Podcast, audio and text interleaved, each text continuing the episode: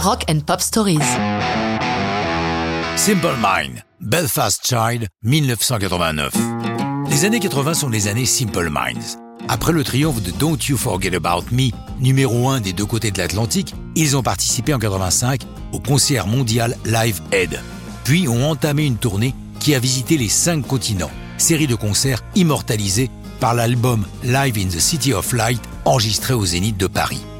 Les Écossais ont mis leur énorme popularité au service de causes, comme avec Mandela Day, écrit à l'occasion du concert donné pour les 70 ans de Nelson Mandela en 88.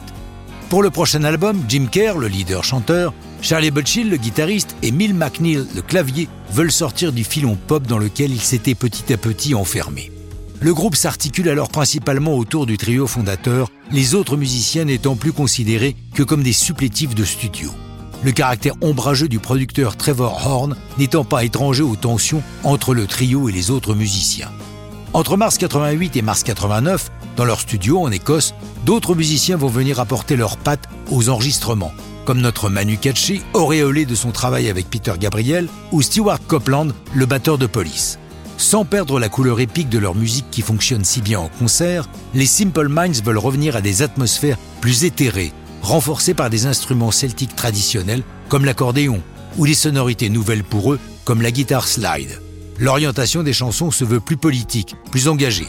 C'est particulièrement le cas avec Belfast Child.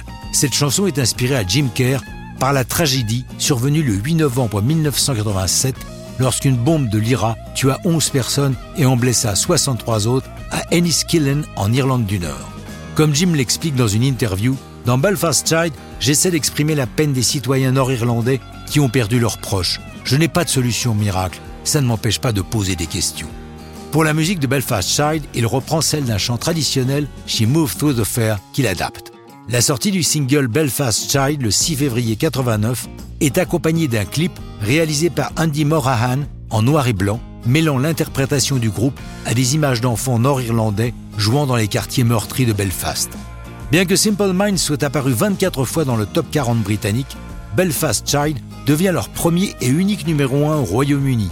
Les amateurs de statistiques apprécieront de savoir qu'avec une durée de 6 minutes 39, Belfast Child est la plus longue chanson à avoir conquis cette première place, juste derrière le Hey Jude des Beatles, mais ça, c'est une autre histoire de rock'n'roll.